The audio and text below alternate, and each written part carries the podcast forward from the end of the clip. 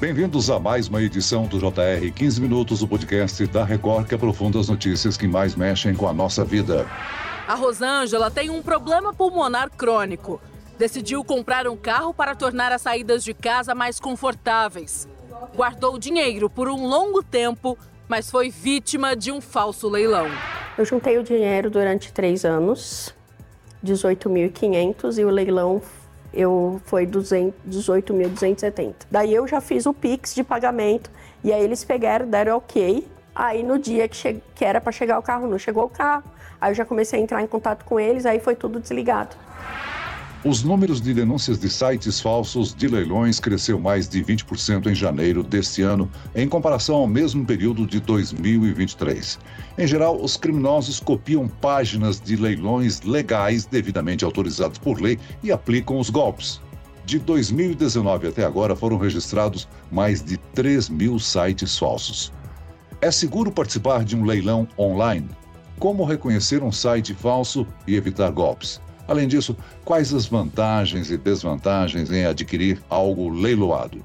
E quais as modalidades existentes de leilões? O JR 15 Minutos de hoje esclarece essas e outras dúvidas com o presidente da Associação da Leiloaria Oficial do Brasil, Vicente Paulo Albuquerque. Bem-vindo ao nosso podcast. Olá, Celso. Eu agradeço imensamente a oportunidade. Estou sempre disponível para tratarmos assuntos tão relevantes como esse. Quem nos acompanha nessa entrevista é a repórter do Jornal da Record, Gabriela Dias. Ô, Gabriela, atualmente a forma mais popular e acessível de participar de leilões é através da internet. No entanto, nem sempre foi dessa forma, não é mesmo? Oi, Celso. Obrigada pelo convite. Olá, doutor Vicente. Celso, a história do mercado de leilões é representada por tradições e práticas. Antes, os leilões eram apenas presenciais. Se você quisesse dar um lance em algum bem, era preciso ir até o evento ou mandar um representante. Só que nas últimas décadas, com a evolução da tecnologia, claro, este mercado passou por muitas transformações. Eles precisaram se adaptar à realidade do mundo em que vivemos hoje. E uma dessas mudanças está na forma em que os leilões acontecem. Muitas empresas hoje realizam leilões online. Por isso eu pergunto ao Dr. Vicente, quais são as principais diferenças entre leilões presenciais e virtuais? A grande mudança que precisa ser, ser tratada é que, de fato, houve uma migração, eu diria que 100% dos leilões para o mundo digital. E ele há hoje uma modalidade mista, onde a gente chama presencial e online. Então, mesmo nos leilões que acontecem exclusivamente pelo, pela internet, no mundo digital, ele tem o leiloeiro oficial por trás. Essa é a garantia, essa é a segurança que a população, que o cidadão brasileiro tem de que está participando de um evento, uh, vamos dizer assim, protegido pela legislação brasileira. Agora, no dia do leilão presencial, online ou eletrônico, quais são as regras básicas? O principal, uh, precisa ser adotado e conhecido pelas pessoas é que o leilão precede, né, ele necessita de um edital público. Essa é a diferença do meio comum de você fazer uma compra privada ou numa loja. Então, o leilão precede um edital público. Esse edital traz um conjunto de regras, de normas que vão regular aquela venda, aquela negociação é, por meio de asta pública. Doutor, muitas pessoas têm receio de fazer operações pela internet e a falta de informação e os inúmeros casos de fraudes e golpes estão entre os principais motivos. O leilão online é realmente seguro? O digital, como um todo, ele precisa de cuidado, precisa de atenção, seja através de leilões, seja em compra em loja, seja com qualquer tipo de operação que você vai fazer. Hoje ele exige, né? É necessário que você tenha uma atenção especial. Os leilões são extremamente seguros no Brasil, é uma, é uma atividade regulada há quase 100 anos, então desde 1930, 1932 precisamente, existe uma legislação que garante ao cidadão que tanto busca vender quanto comprar através de leilões públicos todo um arcabouço jurídico de proteção. Então, isso é o primeiro ponto que tem que ser esclarecido. A legislação no Brasil ela é muito madura, ela traz um leiloeiro oficial com fé pública, quer dizer, fiscalizado pelo Estado brasileiro, para que tenha capacitação para realizar essas astas públicas. Não é qualquer um que pode fazer um leilão. Dito isso, o que se precisa ter aí sempre em mente é atenção para não cair em golpes, por exemplo, de sites falsos, que eu acho que isso é o, é o grande calo nesse momento da, da divulgação do crescimento do interesse do brasileiro por essa atividade. Uma coisa importante é que o brasileiro, de maneira geral, é, como eu disse, é muito consolidado. Existem centenas de leilões, todos de leilões, diariamente no Brasil. São dezenas de milhares de itens, veículos, imóveis alienados publicamente todos os dias. Mas o brasileiro descobre o leilão em larga escala na pandemia. Isso é muito interessante. É quando todo mundo está em casa, algumas pessoas buscando uh, formas de fazer negócio, de recuperar uh, valores, de fazer, inclusive, complemento de suas rendas. Né? Então, a pandemia trouxe ao Brasil uma visibilidade de uma atividade que no mundo todo é muito procurada. Na, na China, na América, na Europa, uh, leilão é, faz parte do cotidiano das pessoas. Mas no Brasil foi descoberto a partir da pandemia de 2020 e, consequentemente, vieram também os golpistas. O doutor, se esse é um mercado que está em constante crescimento, atualmente quais bens e produtos podem ser arrematados na internet? Hoje são, são leiloados no Brasil absolutamente todos os tipos de bens e direitos. É importante saber que o leilão se presta a alienar, inclusive, direitos, ou seja, de, de, de um simples computador, um simples celular, ah, uma mesa, uma cadeira, até aviões, fazendas, fazendas, imóveis, prédios, edifícios. Então, assim,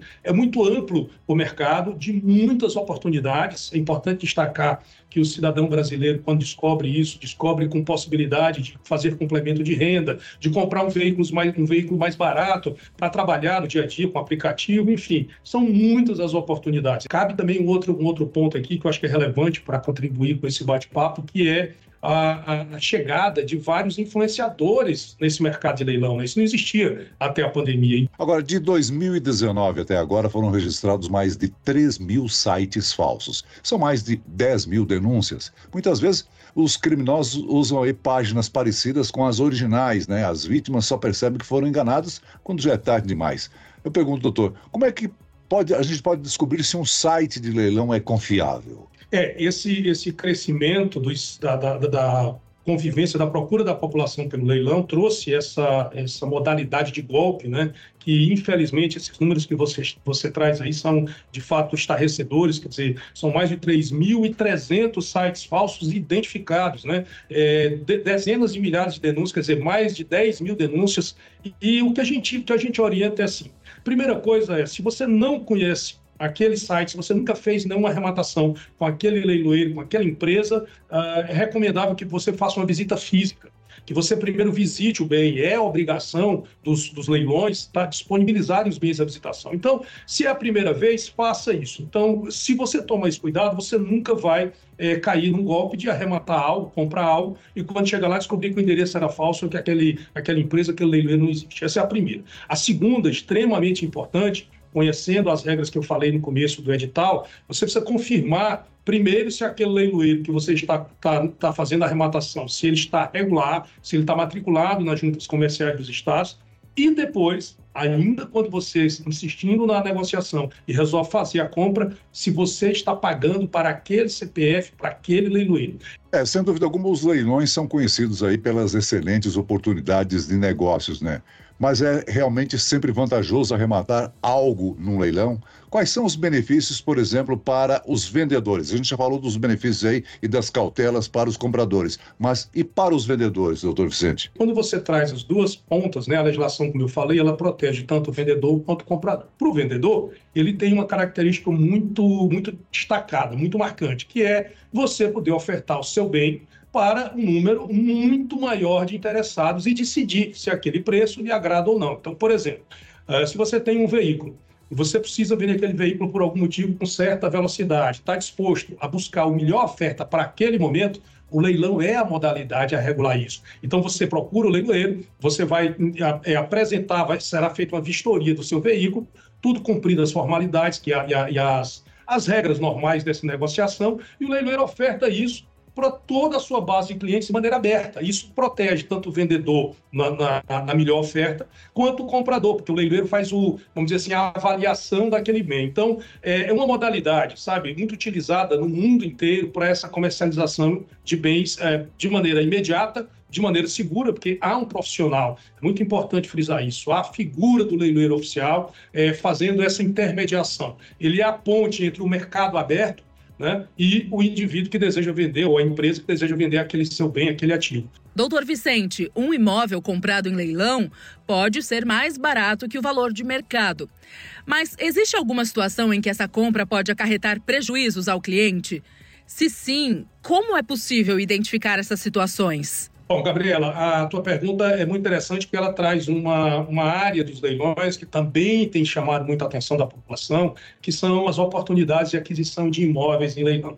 É possível você fazer um mau negócio? É, se você não conhecer, se você não pesquisar, se você comprar uma coisa da qual você não conhece, um imóvel especificamente precisa de um certo conhecimento para entrar nesse mercado. Agora, tem risco de você comprar, arrematar e pagar e não ter seu bem é, com você ou você perder o dinheiro? Não, isso não tem. Nenhum leilão oficial no Brasil é, é, possibilita que o, o cidadão que arremate não tenha seus direitos garantidos. Isso é, é um padrão e, de novo, coberto por lei federal e por fiscalizações, e é muito sério. Perder dinheiro é como tudo. Se você não fizer uma compra, inclusive numa, numa, no imóvel, numa própria imobiliária, em qualquer lugar, se você deseja fazer aquilo para uso, tem uma aplicação. Se você deseja fazer aquela negociação para revenda, para ganhar dinheiro, para investir, é outra situação. Então, no leilão não difere disso é necessário somente que haja o conhecimento. E aí, de novo, a gente vê com bons olhos a chegada de vários profissionais, influencers,